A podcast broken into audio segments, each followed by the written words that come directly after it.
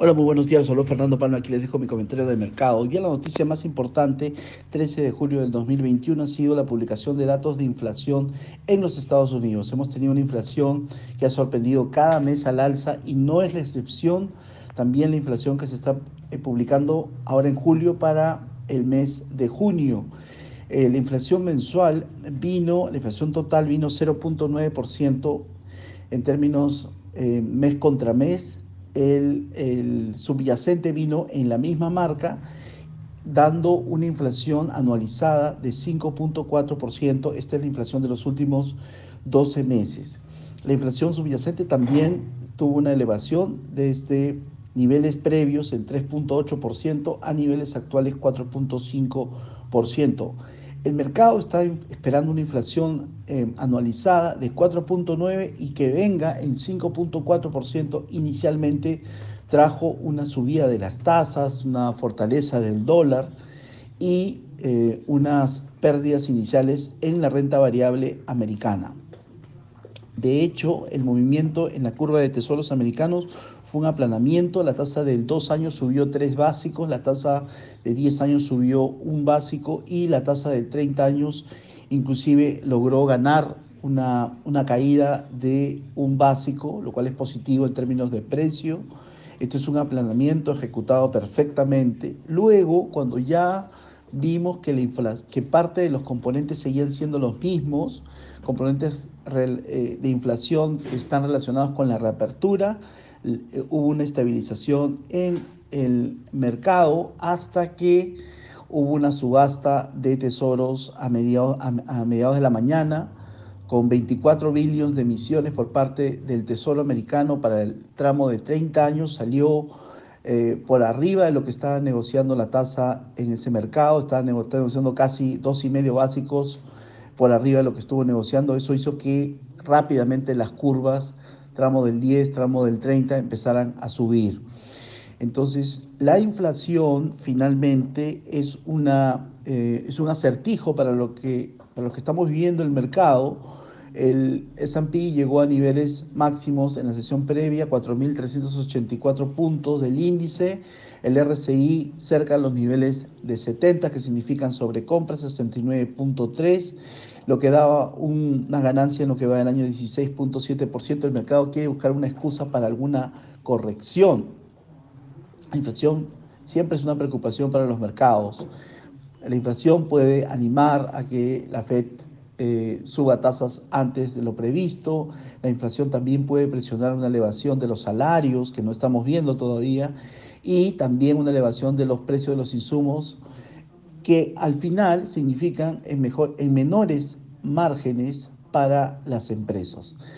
Y efectivamente la subida de la tasa americana podría también tener efecto de segunda vuelta sobre los denominados growth stocks, que hoy día les sigue yendo, les había ido bastante bien hasta que hubo la subasta de los tesoros. Las tasas del tesoro americano estuvieron en una caída muy fuerte en las últimas semanas, llegaron a estar en un nivel, a tasa de 10 años, llegó a estar en un nivel de 1,24, venía de haber estado unos 77, 32 el 30 de marzo último.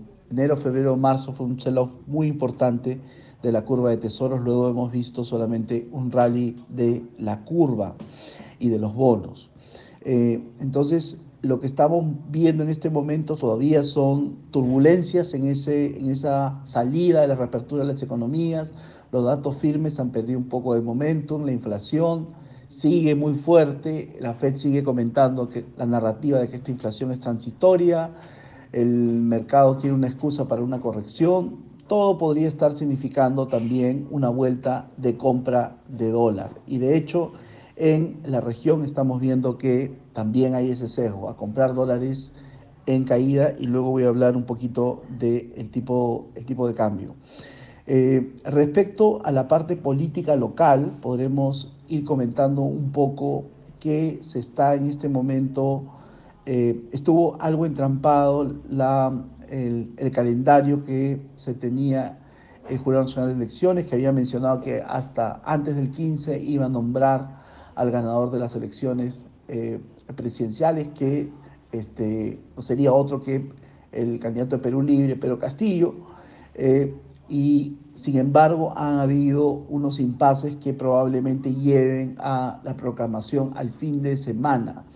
Y hablando de un eventual gobierno de Perú Libre, está en los medios la especulación sobre algunos potenciales ministros de un eventual gabinete de Perú Libre. Economía podría ir bajo, em, em, bajo la dirección de Pedro Frank, que fue antes presidente de Foncois en el gobierno de Alejandro Toledo, gerente general de salud en el gobierno de Ollantumala, en salud podría estar Hernando Ceballos, parlamentario 2016-2021 por Frente Amplio, en educación Juan Cadillo, que es un profesor que ha, sido, ha tenido premios eh, por el sector eh, privado y también ha sido reconocido internacionalmente. El Ministerio de Relaciones Exteriores sería Manuel Rodríguez Cuadros, que ha sido eh, ministro de Relaciones Exteriores del gobierno de Alejandro Toledo, embajador del gobierno aprista el segundo término en Bolivia y representante ante la UNESCO del gobierno de Iván Humala. Y hay la duda de quién sería el presidente del Consejo de Ministros. Parece que no, no, no podría ser, habría muchas críticas de que sea la candidata del eh, partido Juntos por el Perú, Verónica Mendoza. En ese caso, los ojos están yendo hacia la vicepresidenta Dina Boluarte, que en este momento es la, encargada del proceso de transferencia de Perú Libre. Eh, entonces, es es importante estos siguientes eventos, probablemente sean la elección de los principales nombres del gabinete, sea un evento importante.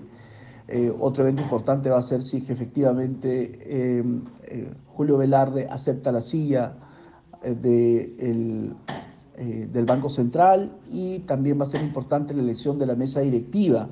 ¿no? La mesa directiva será clave para poner en agendas cualquier potencial reforma del artículo 206 de la Constitución que al momento no permite el llamamiento a una asamblea constituyente para eh, la redacción de una nueva constitución.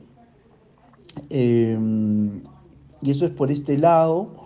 Eh, las monedas empiezan en la región, empezaron en la región eh, algo más negativo, luego la posición de la banca está alrededor de 45 millones, eh, entre 45 y 20 millones, datos, datos adelantados.